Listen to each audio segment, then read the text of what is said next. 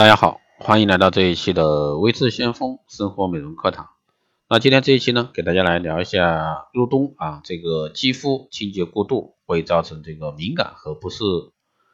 那冬季正式来临，气候呢也变得更加干燥，想要很好的保护肌肤清洁并做好肌肤补水，自然是基本步骤。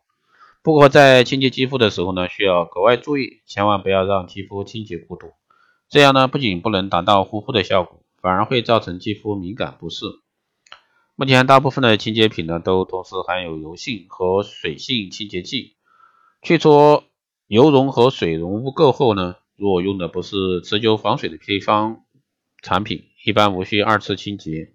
入冬后呢，会不觉得面部啊肌肤很干绷，不只是天气转凉、空气湿度降低这个问题，很有可能是你对肌肤清洁过度了。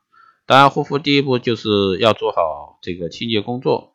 可是过度的不正确清洁呢，也会让肌肤变得敏感脆弱，甚至呢产生一系列问题。清洁过度，你中枪了吗？那么从现在开始，那就各位要注意了。其实呢，带有磨砂颗粒的洁肤品呢，不适宜每天使用。去角质的周期一般一周一次即可。如果你每天只是涂抹了普通的不防水、不带润色或者说提亮的一个功能的防防晒品。那么普通的清洁品其实已经足够，不需要二次清洁。最后呢，如果说你洗脸时的一个水温过高，冲洗时间过长，使用中性或者说碱性的清洁品，就很有可能引起细胞轻微的炎症。建议你呢改用微温的水来进行一个清洁，尽量呢避免大力的揉搓。其实呢是每次洗脸都必须洗到脸感觉很干，甚至呢摸上去沙沙作响才觉得干净。